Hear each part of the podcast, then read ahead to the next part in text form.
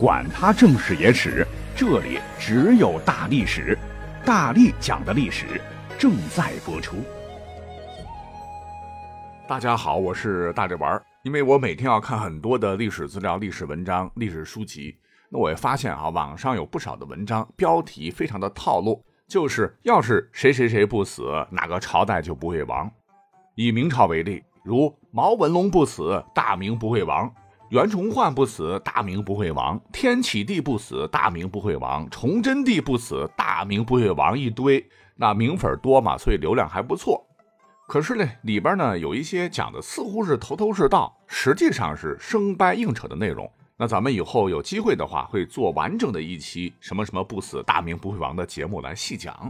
本期呢，咱们只聚焦一位历史人物，因为篇幅不够啊。在诸多谁谁谁不死，大明不会亡的文章中。我认为最值得探讨的就是称什么魏忠贤不死，大明不会亡的。认为明朝之亡亡于流寇，亡在李自成手上，归根结底亡于东林党云云。感觉似乎大明没了他九千九百岁还真玩不转。那历史的真相是如此吗？咱们就先从魏公公青年时代讲起吧。这个魏忠贤原本他不叫什么魏忠贤，原名叫李进忠。跟其他宦官从小被阉割不同，他可是挥刀自阉成才的。他呢是大字不识一个，成年之后呢，整日这个赌博泡妞，游手好闲，混迹街头。但一次和赌徒来大赌，是出老千，赢了几百两，不想事发，被追打狼狈不堪，一时激愤，竟当着众人的面歘把裤子脱了哈，一手掏出腰间匕首，另一手揪住命根子，咔嚓一下。部分生生割下，血淋淋的扔给对方，吓得大家伙一哄而散。据说这个刀啊歪了点儿，还剩全一粒的睾丸。这个问题是气出了下半身怎么办呢？下半生又怎么办呢？恰好万历年间宫内缺太监扩招，里边又有认识的老乡，几经打点，就这么地，他是昂首进了宫。刚开始就是刷马桶啊、洗衣服啊、搬运重活啊，累得腰酸背痛。他觉得这不行啊啊，我得往上走啊。于是挖空心思巴结上了老太监魏昭，就改名姓了魏，成了魏晋忠。说起这个魏昭，他呢当时还有一个对食。什么是对食啊？就是宫内不少太监找了一个宫女，模仿民间夫妻，抚慰一下双方精神需求，可以理解为挂名夫妻。魏昭的对象就是客氏，客人的客，其实啊应该叫且氏，原名叫做且印月，反正大家伙都叫熟了哈，咱们就称呼为客氏吧。这个客氏有一个非常重要的身份，就是万历儿子朱常洛和王氏之子朱由校的乳母，而这个朱由校就是大明历史上有名的天启帝、明熹宗、木匠皇帝，也是荒唐的一批。那么朱由校从小王公长大，恭敬森严，生母接触寥寥，故而对乳母客氏极其依赖，这应该就是恋母情节吧。而改了姓的这个魏晋忠啊，溜须拍马，拍的魏昭非常舒服。你看，都成了自个儿一个姓，跟孙子一样。魏昭就非常推荐魏晋忠，魏晋忠呢也是有意接近客氏。趁着魏昭伺候主子多，冷落客氏之机，身强力壮还年轻的魏晋忠胆大包天呐，给领导戴绿帽子，和客氏暗地交好。那前头也讲了，可能是没阉割完，社会上混的时候那是风月老手，二人是如鱼得水，如胶似漆，客氏爱他爱到骨子里。那魏晋忠这才有机会接近皇孙朱由校。很可能也是作为投资吧，就经常陪着小孩玩耍、嬉闹，照顾饮食起居，直到朱由校少年时。谁曾想到阴差阳错，朝廷出了大事儿，一直不被神宗万历帝喜欢的这个朱常洛，意外他当了皇帝，是为光宗。光宗本来是想振臂朝政来着。谁想到没些日子啊，呃，因为宫中美女多嘛，把持不住，直接荒淫了，就经常服用红丸，芙蓉帐里度春宵，最终是崩于龙床。这就使得朱由校即位，是为明熹宗，而客氏自然大受封赏，敕封为奉圣夫人。而就在这个时候，东窗事发了。原来魏晋忠和魏昭二人一次呢晚上喝酒喝迷糊了。二人全都不由自主的来到客氏住的地方要过夜，要搂齐在床上睡。这下不是穿帮了吗？魏昭这才晓得自个儿被戴了绿帽子。好嘛，昔日亲密的俩太监啊，趁着酒疯都撕破了脸，拳打脚踢，争风吃醋，要跟客氏亲热。客氏又羞又臊，便急忙入宫向年轻的明熹宗解救。他当然得向着哈，让他如沐春风的魏晋忠对魏昭一顿诋毁咒骂。小皇帝马上下诏啊，要见这两位公公。魏昭原本以为小皇帝会向着自个儿，毕竟也伺候他这么多年，万没想到朱由校一见面对他一顿的斥责呀，直接赶出了宫，便到凤阳当禁军。干净的净，禁军呢，就是由太监组成的所谓的军队。可是行路行半道上，心狠手辣的魏晋忠派人将这个曾经的大恩公活活勒死，自个儿摇身一变成了客氏的亲老公。明熹宗就顺坡下驴，擢升他为司礼监秉笔太监。别看这个职位似乎比太监、司礼监、掌印要低一级，但其实太监头子、掌印太监得奉魏晋忠为老大，内外大事全都由魏晋忠说了算。毕竟客氏那可不好惹。也正是在这个时候，小皇帝还特赐其名为魏忠贤，魏晋忠直接进化成功。而魏忠贤，他所谓的贤内助客氏，本来也是个淫狠的女子，再加上更狠更坏的魏忠贤，狼狈为奸二人组，就仗着皇帝把他们当爹娘养，为了权力、财富和享乐，他们是培植党羽，排除异己，祸乱朝纲，真是把大明给害苦喽。那别的就不多讲哈，就单讲，由于这个小皇帝他痴迷木匠活。魏忠贤就故意趁着朱由校坐在地上是刀砍斧凿，忙得不亦乐乎时，拿着一堆的奏折来上报。哎，此时朱由校正兴头上呢，肯定不耐烦，大声斥责：“朕晓得了，你自个儿看着处理吧。”皇帝金口玉言，那魏忠贤自然可以大摇大摆的去处理国政喽。谁造次就灭谁，想换谁就换谁，成了朝廷隐形的大 boss。你像是自诩为清流的东林党人，屡屡弹劾他擅权，魏忠贤眼里容不得半点沙子，矫诏命控制的特务机构将异己者全部下诏狱，活活折磨死。最出名的例子，当属我们语文课本文言文曾背过吧？杨涟、左光斗、魏大忠等肱骨之臣被打的是筋骨尽断，惨死；而受子牵连，脱了裤子被杖毙的有好几千。还有撤职的、流放的、关进监牢的，不计其数，导致朝中机构为之一空。而凡是与魏忠贤有私人关系的，那甭管是亲戚旧友，还是称他爸爸爷爷的小人，都得到了越级升迁。一时间，魏忠贤的党羽遍布大明。更为可怕的是，东厂特务全国四处暗访，只要听到稍对魏忠贤不敬。或者听说谁谁谁对魏忠贤不爽，不管虚实，一定抓起来严加拷问。这点次数限制哈，我们不能够展开讲，咱们就讲一个哈，梅毅老师说中国史里头真实发生过的故事，咱们就略窥一二。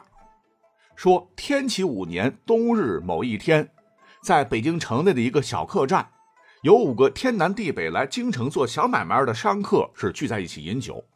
其中一人数杯热酒下肚，酒力发窜，胸袒开张，高声说：“魏忠贤这个鸟公公作恶多端，就当自败。”那说别的倒无妨，只是当朝九千九百岁魏大公公，哪能不叫人着慌？其余四人虽然腹内皆灌入不少老酒，或沉默，或惊骇，没有一个人敢顺着这位大嘴巴客人的话头往下说。胆小的两位还劝他。别瞎说招呼，所谓热酒人空肚啊，自然让人胆壮。醉酒大言的客商不仅不缄口，反而拍胸脯又说：“怎么的？魏忠贤虽然号称暴横，就凭我这几句话，他还能剥我的皮不成？”余人默然。过了半个时辰，皆悄然散去，各自回房安息。夜半时分，客栈门突然被踹开，涌进数十锦衣卫的士兵。以手中火把依次对住客进行照面辨认，很快寻得醉酒骂魏忠贤的那位爷，立刻打翻在地，绑个严实，拖之而去。黄海坚与他一起喝酒的四位也被辨认出，随后押起，一直被押送到晋城之内的某处院落。月黑风高，灯火明了，四位客商被灌于地，抬头偷见，见早先与他们一起喝酒的那位爷口中塞布，呜咽不止，其手足四肢皆被铁钉灌入，钉于一块门板之上。如狼似虎的锦衣卫士兵和几个华裔小患者皆站立恭谨，唯独一位半老头子居中坐于太师椅上，是拈腮微笑，因为无染可念。对下面趴着的四个人讲：“此人说魏忠贤不能剥他的皮，姑且一试，各位看仔细了。”与一般公公不同。魏大公公嗓音不是特别的尖细，沙哑苍劲，透着威风凛凛、不可一世的杀气。来人呐，伺候着！魏大公公断喝。几个锦衣卫闻命，立刻从庭院中间一口大铁锅中，用小瓷桶取出煮成液体的滚烫沥青，均匀细致的从头到脚浇到被钉在门板上那位爷的全身，连每个指尖都不放过。一时间，焦糊味儿、肉香味儿是腾散于空气之中，一种悚人的、发自被害人胸腔深处的低声惨叫从被堵的喉咙中发出。四位跪伏在地的客商中有三个，登时括约肌一松，拉了一裤子；另外一个更好，直接吓晕过去了。魏大公公用小金钟饮着热腾腾的酒，欣赏着手下人的活计，不时出言指点一二。待受刑人身上沥青干透，为了让地上四位看得真切，魏公公派人一桶凉水泼过来，把四个人浇个大机灵。昏死那位老哥也睁开了双眼。你们看仔细了，魏忠贤说。几个小太监狞笑着，有拿小刀切剐的，有拿木锤敲击的，几乎都是一级厨师、一级裁缝的手艺，完完整整的把喝酒醉骂的那位爷的整张人皮活剥下来。由于有沥青绷着，人皮立在地上，几乎就是完整的中空的人站在那里。而被剥皮的人还没有咽气儿，他的双眼还看见自己的皮外衣立在面前，惊恐惶骇的神情还能从没有面皮、只有肌肉的脸上看出。此刻趴在地上的四个人全都吓昏了，他们觉得自个儿的下场肯定与门板上那位客官一样。而这个时候，魏忠贤却笑了。哈 哈捂着鼻子，哈，几个人被吓得拉了好几裤子。他令人又用冷水泼醒地上四个人，好言抚慰道：“这事儿啊，与你们无关，我只剥这位的皮。他不是说我不能剥他的皮吗？天网恢恢，我就是天。你们老是不瞎说话，每人五两银子的押金钱。”言毕，他挥挥手。锦衣卫上来，两个人架一个，把四位下瘫的客商架在轿子里，全虚全尾的抬回了他们所住的客栈。需要说明的是，魏忠贤剥人皮不活剥人皮这段，比把人杀了以后再剥的朱元璋那狠多了。那这个故事可不是凭想象编造的，乃是明末大文士夏允彝在其《幸存录》中记载的一则真事，是由一姓徐的算卦者讲给他听的。而这位夏允彝不是别人，正是小英雄夏完淳的父亲。而夏完淳就是怒骂洪承畴、英勇就义的十七岁的抗清大英雄。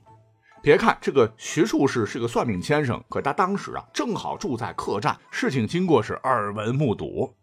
尤其是这个魏公公的新式沥青剥皮法。实乃活剥人皮，技术层面的要求非常高。那比起其他传闻，先把人杀死，然后再剥皮，魏忠贤发扬光大，手段更残忍，受刑人痛苦更甚，足见魏忠贤不光是个狠人，那无根男人久经压抑，搞不好心理变态了。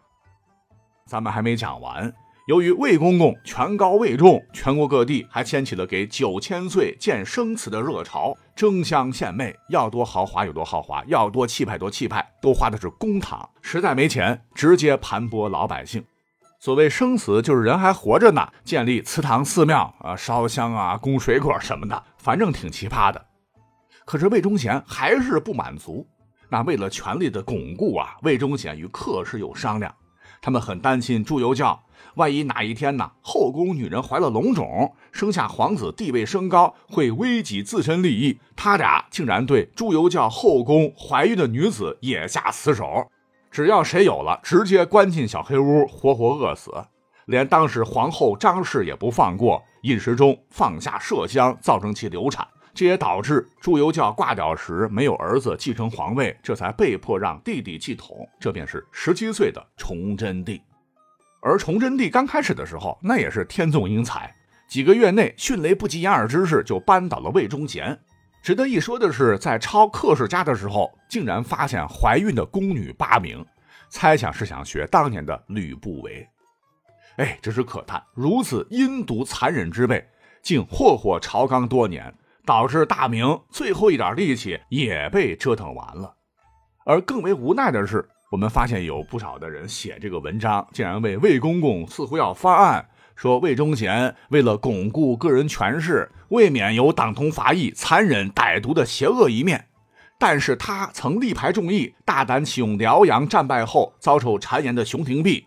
抛开寺院，唯心推荐赵南星、孙承宗等一批能臣直臣等，可以看出他还是心系大明江山的。